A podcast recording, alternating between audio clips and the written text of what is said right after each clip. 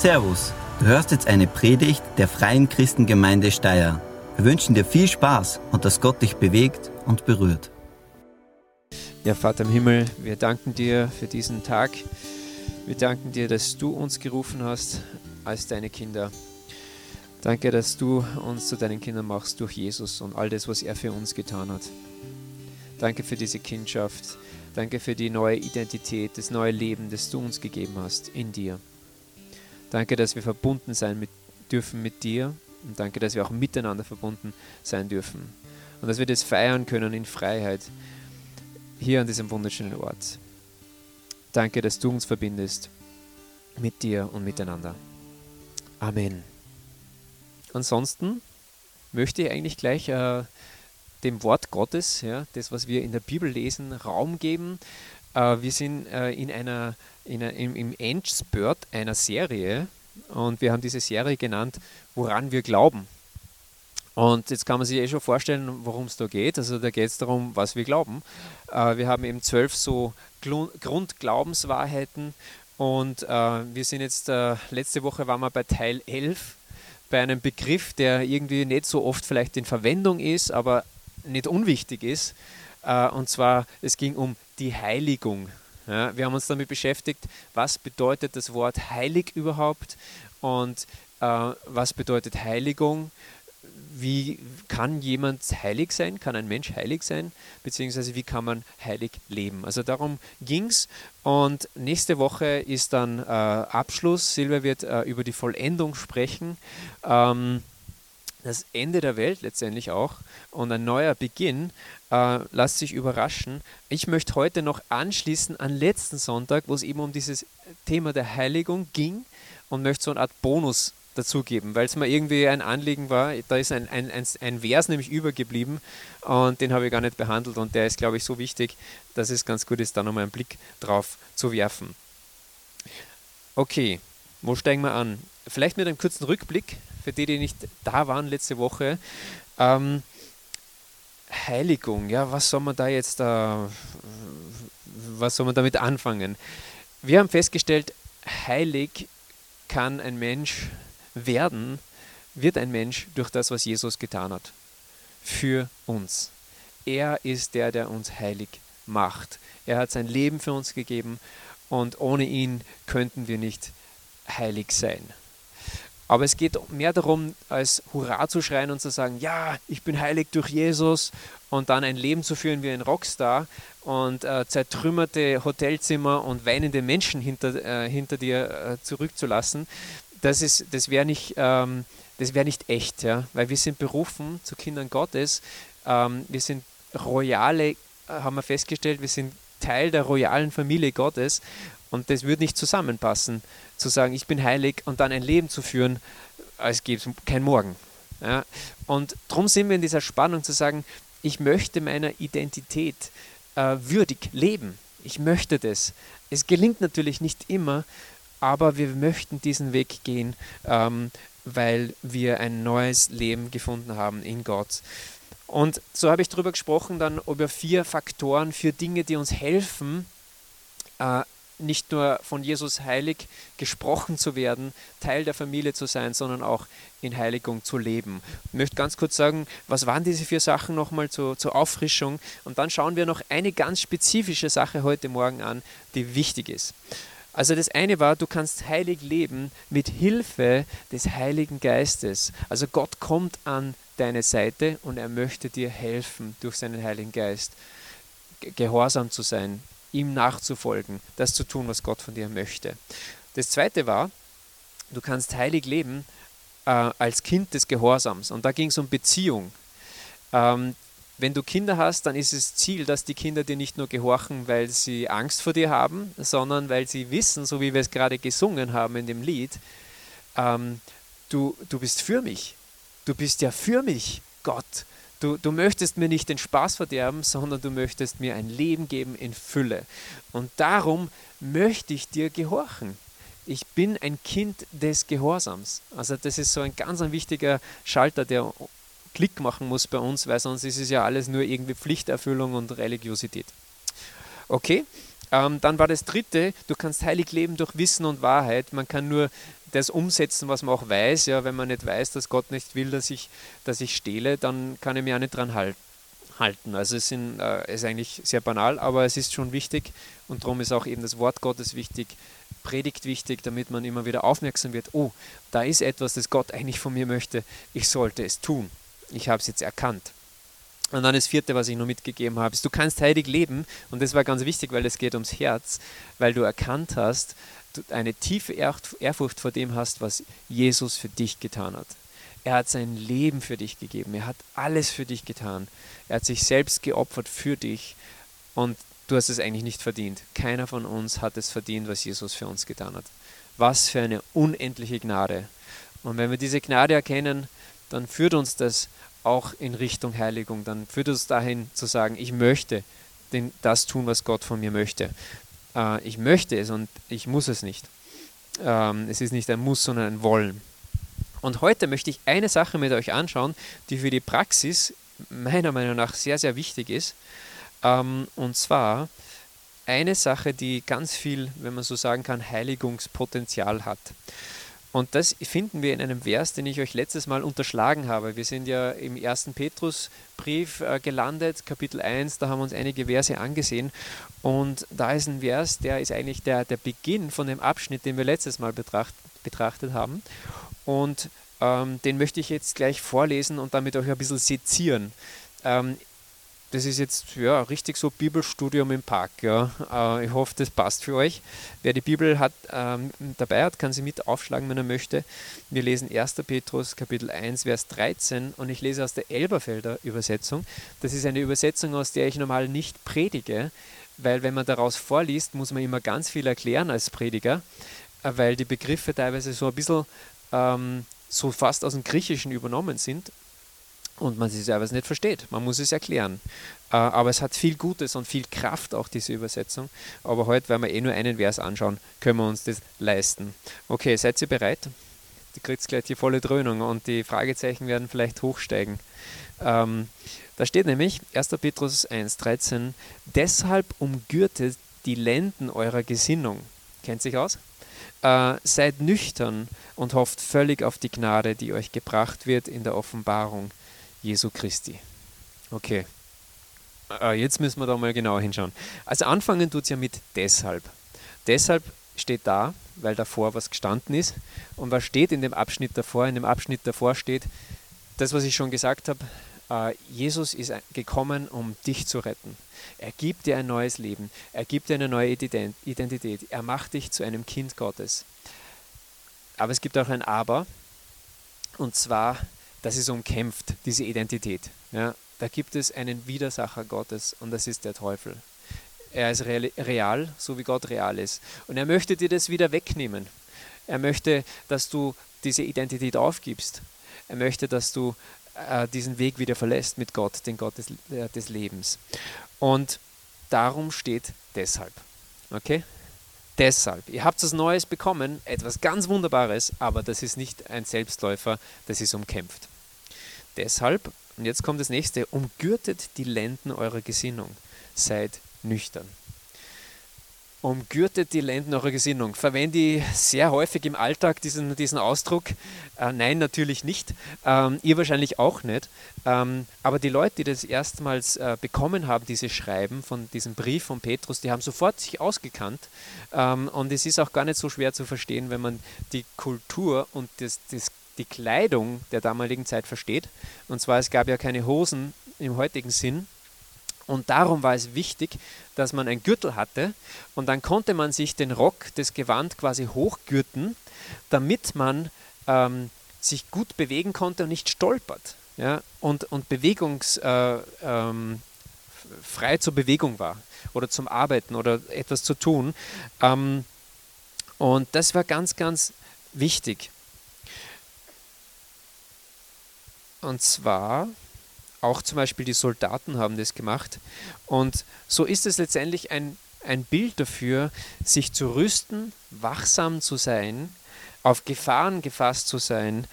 Und so war das eine gängige Praxis, dass man sich quasi die Lenden hoch, sich hochgegürtet hat und dann war man bereit. Aber hier steht ja nicht, da geht es nur ums Gewand, sondern es geht ja um umgürtet die Lenden eurer Gesinnung.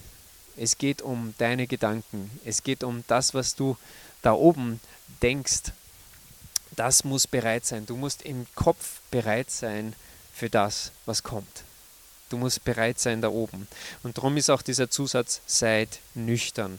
Wenn du zu viel getrunken hast, dann bist du nicht nüchtern, sondern dann ist alles so ein bisschen verschwommen und nebelig und langsam und du kannst eigentlich nicht richtig reagieren äh, oder vielleicht gar nicht reagieren, weil du nicht bereit bist. Also das ist der Gedanke, der hier drin steckt äh, in diesem Ausdruck. Deshalb umgürtet die Lenden eurer Gesinnung. Seid bereit da oben im Kopf und seid nüchtern.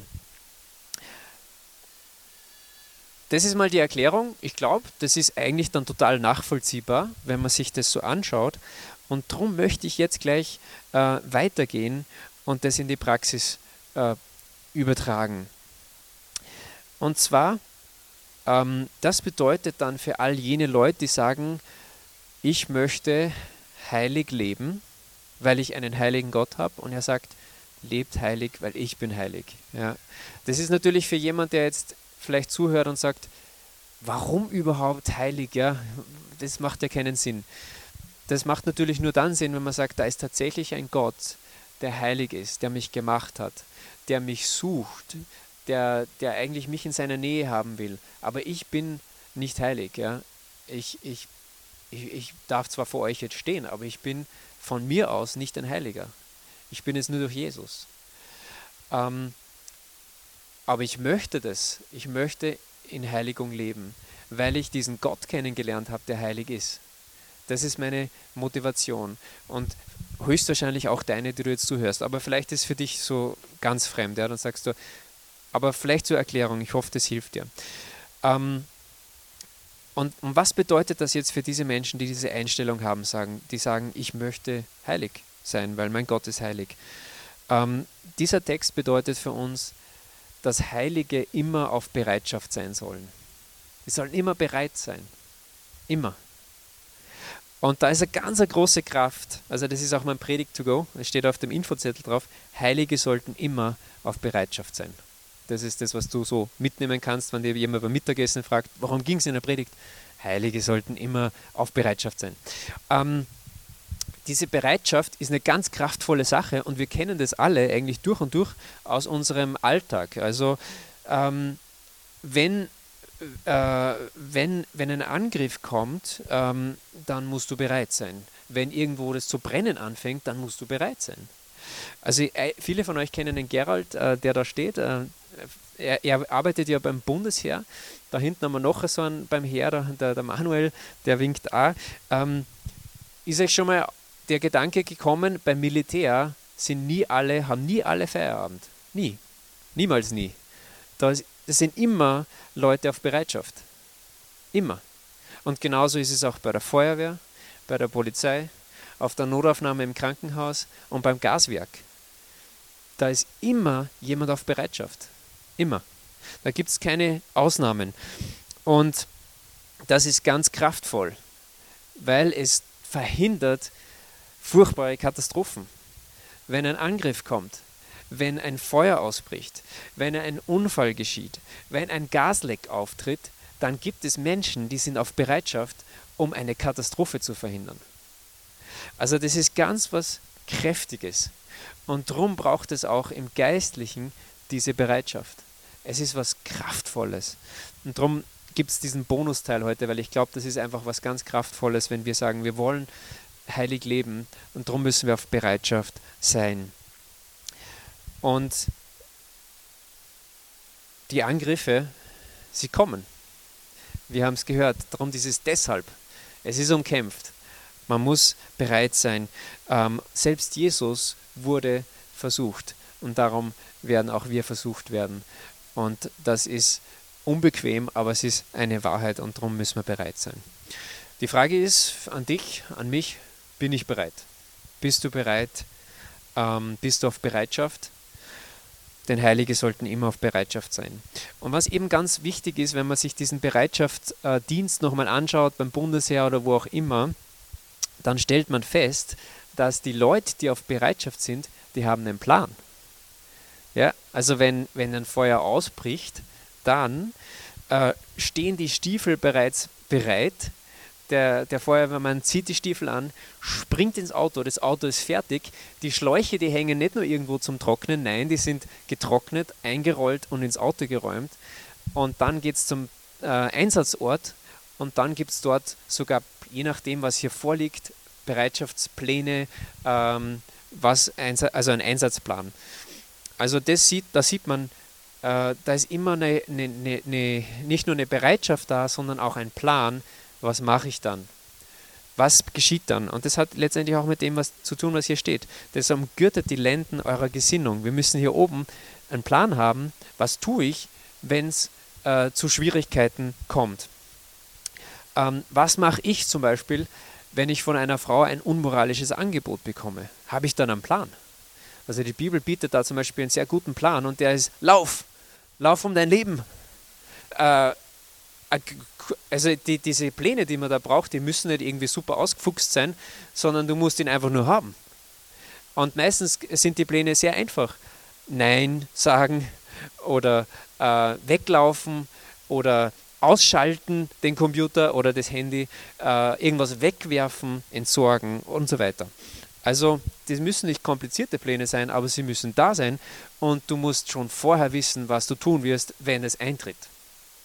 Das ist eben das Entscheidende. Und darum glaube ich, ist, dass dieser Vers so kraftvoll ist, wenn es darum geht, wenn wir sagen, ich möchte heilig leben, denn ich folge einem heiligen Gott nach und ich bin sein Kind.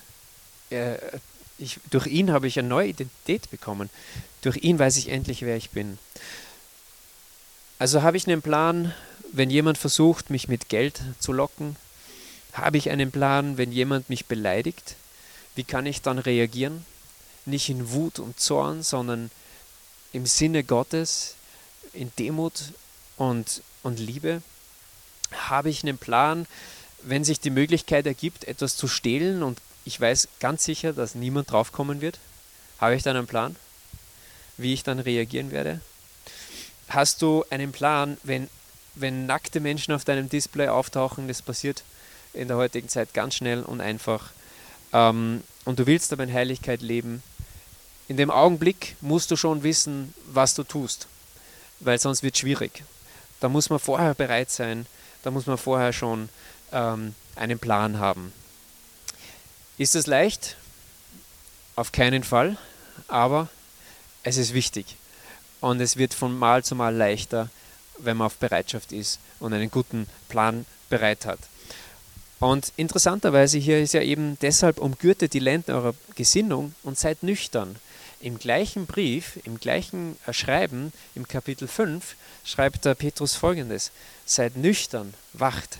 Euer Widersacher, der Teufel, geht umher wie ein brüllender Löwe und sucht, wen er verschlingen kann. Das ist die Realität. Und darum braucht es diese Bereitschaft. Seid bereit, sei bereit habe einen Plan. Und das ist das, was ich eigentlich euch so ganz speziell mitgeben wollte heute als Bonus zu diesem Punkt der Heiligkeit. Ähm, und ich habe auf dem Infozettel auch so Gefahrenbereiche noch aufgeschrieben. Ich glaube, es ist gut, wenn man so drüber nachdenkt, welche Pläne brauche ich, ja, was, wo muss ich vielleicht besonders aufpassen in meinem Leben. Da habe ich einfach fünf so ähm, Bereiche des Lebens aufgeschrieben für euch. Ich lese dir kurz nur vor und ihr könnt selber überlegen, wo muss ich vielleicht mir einen Plan zurechtlegen, damit ich bereit bin, wenn irgendwo so ein Angriff kommt, wo ich herausgefordert wäre, etwas Gutes zu tun oder auch herausgefordert bin oder in der Versuchung bin, ganz falsch zu reagieren. Das Ziel ist ja nicht, dass wir irgendwie so paranoid werden und alles nur negativ sehen, sondern dass wir einfach da, wo Dinge nicht äh, in die falsche Richtung gehen können, richtig reagieren. Und nicht alles irgendwie schlecht zu, zu, zu machen oder zu sehen. Weil zum Beispiel die Dinge, die ich da aufgeschrieben habe, diese Gefahrenbereiche in unserem Leben, zum Beispiel der Gefahrenbereich des Besitzes, ja, was besitzen wir? Materialismus. Ähm, Besitz ist an sich nichts Schlechtes. Oder Ernährung und Konsumverhalten. Das ist ein Geschenk, dass wir was zu essen haben können, dass wir das genießen können. Ähm, aber es kann immer zu viel oder zu extrem werden. Äh, oder die Sprache. Gott, die Sprache ist uns gegeben von Gott. Wir können es zum Guten nützen oder total zum Schlechten. Also das sind alles gute Dinge, aber die können immer verdreht werden. Oder die Gefühls- und Gedankenwelt. Das, das, das ist uns auch von Gott gegeben. Aber es kann uns auch zerstören. Zum Beispiel, wenn, wenn Angriffe sind auf deinen Selbstwert, ja, dass du dich selbst vielleicht verurteilst, selbst schlecht machst. Solche Dinge. Was machst du dann? Wie reagierst du? Hast du einen Plan? Und dann natürlich dieser Bereich der Sexualität, das ist der fünfte, der hier angeführt ist, ähm, der, der, wo einfach viele Behauptungen aufgestellt werden, ja, das läuft gut, so wie es momentan läuft. Ja. Ähm, Sexualität, mach was du willst. Äh, da, ist, da, da sehen wir aber, die, die Ergebnisse sind nicht so gut. Da ist es doch besser zu sagen, Gott, was ist dein Rahmen für Sexualität? Und da ist Gott ganz klar mit der Ehe. Wir brauchen stabile Ehen in unserem Land. Wir brauchen nicht noch mehr Patchwork-Familien. Das funktioniert nicht so gut. Da ist es gut, auf Gott zu schauen und zu sagen, Gott, wie hast du das vorgestellt? Also da diese, das sind diese Lebensbereiche und jeder hat da bestimmt seine, seine Punkte, wo er sagt, da möchte ich einen Plan haben, da möchte ich richtig reagieren und das aus was Schlechten soll sogar was Gutes werden, weil ich unter der Gnade Gottes stehe und weil er mir hilft, da richtig vorzugehen. Es ist ganz schön frisch, gell? Irgendwie der Wind ist, ist da. Wir werden jetzt gleich Zeit haben vom Lobpreis und uns wieder aufheizen. Ähm, ich komme nämlich nur noch zum, äh, zu einer Sache, die, äh, die ich noch erwähnen möchte, die wichtig ist zum Abschluss. Und zwar, ähm, dieser Vers hat nämlich einen zweiten Teil. Den schauen wir uns jetzt auch noch kurz an, es dauert nur eine Minute. Aber es ist wichtig.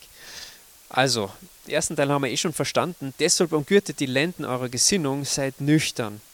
Und jetzt kommt noch ein guter Zusatz, der wichtig ist. Und hofft völlig auf die Gnade, die euch gebracht wird in der Offenbarung Jesu Christi. Hofft völlig auf die Gnade.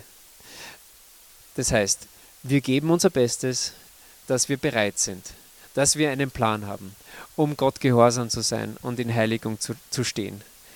Das versuchen wir nach bestem Wissen und Gewissen.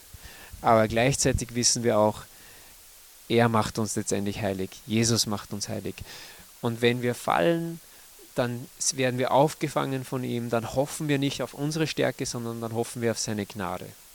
Er macht uns zum Kind Gottes. Er hilft uns wieder auf. Er richtet unser Krönchen und wir gehen weiter an seiner Seite, an der Seite des Königs der Könige. Dem, vor dem wir uns beugen. Dem, der letztendlich sein Leben, wie wir letztes Mal geendet haben, sein Leben für uns gegeben hat. Was für eine große Gnade. Mit diesem König sind wir unterwegs und unter seiner Gnade stehen wir und auf seine Gnade hoffen wir. Und nicht auf unsere eigene, ähm, unsere eigene Kraft und Macht. Denn er macht uns heilig, er macht uns rein, er macht uns gerecht vor Gott, dem Vater, wie wir im 1. Korintherbrief letzte Woche schon gelesen haben. Und somit kann ich den Vers jetzt noch einmal in seiner vollen Blüte und Schönheit euch lesen aus der Elberfelder Übersetzung und ihr kennt sich alle voll aus. Ähm, das ist doch gut, oder? Ich hoffe, dass sich jeder auskennt. Deshalb umgürtet die Lenden eurer Gesinnung, seid nüchtern und hofft völlig auf die Gnade, die euch gebracht wird in der Offenbarung Jesu Christi. Amen. Vater im Himmel, wir danken dir für deine Güte und für deine Gnade mit uns. Danke, dass du uns gerufen hast, deine Kinder zu sein. Danke, dass du gute Pläne hast mit unserem Leben, äh, dass du kein Spaßverderber bist, sondern dass du ein Lebensgeber bist und dass du uns gesunde Rahmen setzt in unserem Leben, damit wir uns entfalten können und damit deine Ziele mit unserem Leben verwirklicht werden. Und so danken wir dir äh, für diesen Hinweis, den, den, du uns gibst durch dein Wort. Hilf uns bereit zu sein. Hilf uns gute Pläne parat zu haben, wenn etwas kommt, äh, das gefährlich ist, dass wir richtig reagieren können mit deiner Hilfe. Und danke, dass du mit deiner Gnade uns begleitest. Amen. Vielen Dank fürs Zuhören. Wir hoffen, dass dir diese Predigt weitergeholfen hat. Wenn du mehr über uns wissen willst oder Fragen an uns hast, besuche unseren Gottesdienst in Steyr und schau auf www.fcg-steyr.at vorbei. Wir freuen uns auf dich.